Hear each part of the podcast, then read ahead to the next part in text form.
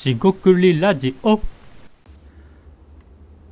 こんにちは。しごくりラジオの大橋です。今回もしごくりラジオ始めていきたいと思います。今回ですね、えー何度か話してるか分かりませんが、えー抽象と具体ですね、抽象化と具体化について話していきたいと思います。今回もどうぞよろしくお願いいたします。はい、四国ラジオのお菓子です。今回ですね、抽象と具体化、あ抽象と具体ですね。抽象化と具体化、まあ、えー何々かってつけてもどちらでもいいんですが、えーこの抽象と具体って、えー何ですかという話をしていきたいと思います。あのえっとまあ、例えばですが会話において雑談の話をしたかもしれません。で雑談とかもそうですが相手が何を言おうとしているかというですねえ具体レベルと言ってもいいし抽象レベルと言ってもいいんですがその、ね、伝えようとしている事柄概念意味などを、え把握する必要がありますと。で天気の話をして、えーいるんだけどで天気の話をしたいのではなくてこう会話のですね走りとしてまああたウォームアップじゃないんですけどどういう人なんですか？というねそのどういう状況です？調子ですよね。伺うような意味がある。だから挨拶もそんな感じかなと思います。で抽象とか具体っていうことが何かっていうとですねえーっと何て言えばいいですかね。まあ前の作業の話作業と仕事の話もしましたが具体レベルであればあるほど、えー作業とか、ぐえー作業化しやすいのかなっていうイメージです。でそうやって言うとですね具体的なことを批判しているように思われるかもしれませんが別にそんなことはなくてそういう傾向があると、えいう形です。で抽象の話は、えーその経営理念とかビジョンとか、あ、そこそ人生の意味とか、えー正解がないとは思いますがそういうものは、えーていうんですかねなんか哲学的とかで、えー見えないですから、まあ、見える見えないといえば見えない。抽象概念では見えないですから、えー、分からないっていうですね、えーことが多くなりがちだと。少なくともですねそのえそれってどういうことなんだろうっていうですねクッションやツッコミがないと話にならない。つまり、えー、は噛み砕かないとわからないような話が多分抽象じゃないかなと思ったりします。つまりですね考えるだけで、えかなり、え頭を使う。だから抽象がいいとか、えー具体がダメみたいなそんなものではなくて、まあ、両方セットでいるよねっていう話です。で同時にですね具体化に偏りすぎるとこれバランスが悪くてですね特にですね分かりやすく伝えるみたいなのがえものすごく危険なんじゃないかなって僕は思っています。分かりやすい説明を否定してるわけじゃなくて何ですか分かったようになるっていうのが一番危険なんですかね。でそれって、えーまあ、何が良くないかっていうとその、えー説明を受けた側ですよね。えーまあ、え何か教材のようなものがあってそれを見た人が分かりやすいとでそれはいいんですが分かりやすいって何ですかみたいな抽象的な話もしくは概念の話が、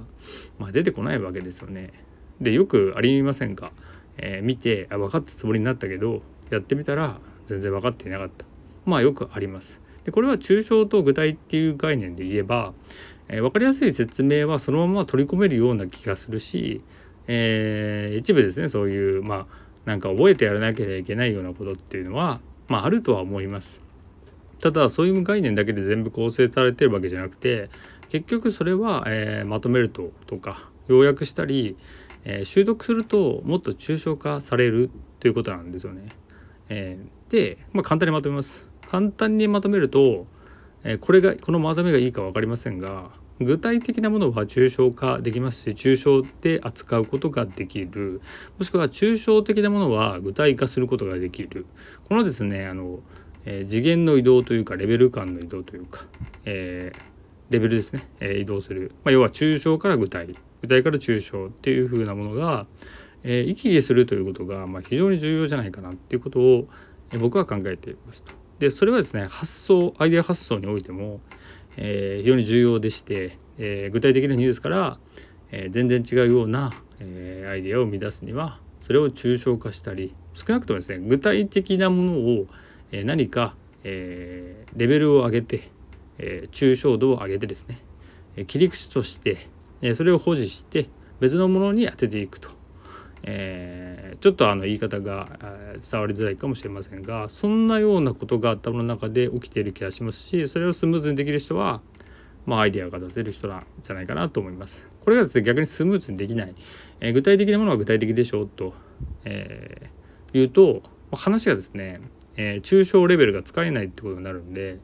えっとこう客観的に見たりとかですね、えー、持ち運んで考えるというようなことが非常に難しいような気がします。でじゃあこの抽象とか具体ってどうやって鍛えるというか考えたらいいかっていうと結構これ難しくてですねあの紙に書いて考えるとか、えー、ある概念はこういうもので共共通的なものがあるよねとかもしくはこれってこういうこと言ってるんじゃないかなっていうツッコミですよね。そういうことのまあ積み重ねでしかないんで簡単にこうすれば身につけられますよっていうのは、まあ、正直、えー、僕の中では見えてなかったりします。えー、ただですねあの具体と抽象っていうですね、えーと、細谷さんか細谷さんか忘れましたけども書かれてる方がいましてその方の方はかなり面白かったんで、えー、個人的にはおすすめです。でですね、えーと、この具体と抽象が、えー、考えられているとかもしくは考えられていないっていうのは、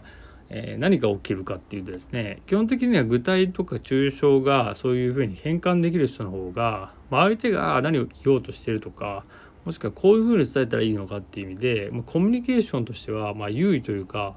えー、より伝えやすくなるんじゃないかなと思います。で相対的にですよ相対的にそれが弱い、えー、あんまり得意じゃない人はそうやって、えっと、分かりやすく具体化されるのを待つしかなくなるんですよね。でそうすると何が起きるかっていうと具体化されたのを説明を待たないと動けないというような、まあ、人になってしまうか、えー、もしくはそういう状況を待つしかなくなると。でそれを良しとするか良しとしないかは、まあ、これはもう自分次第なんでどうするかっていうふうになってくるかなと思います。この具体と抽象ですね、えー、なんだろうなロロジカルシンキングとかそういう話だけでもなくてですね、えー、なんていうんですかねそのお金とかなんか健康とかそういうのの一個に入れていくいいんじゃないかなぐらい非常に大事な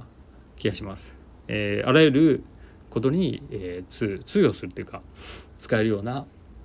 考え方だと思いますのでちょっと改めてですねふと思ったので話してみましたまあこの話が使えるかどうか分かりませんが具体レベル抽象レベルみたいな、えー、見方でですね人の話とか、えー、書かれたものまあ僕の話もそうですがその具体レベルが、えーえーと、具体的であれば分かりやすいのですが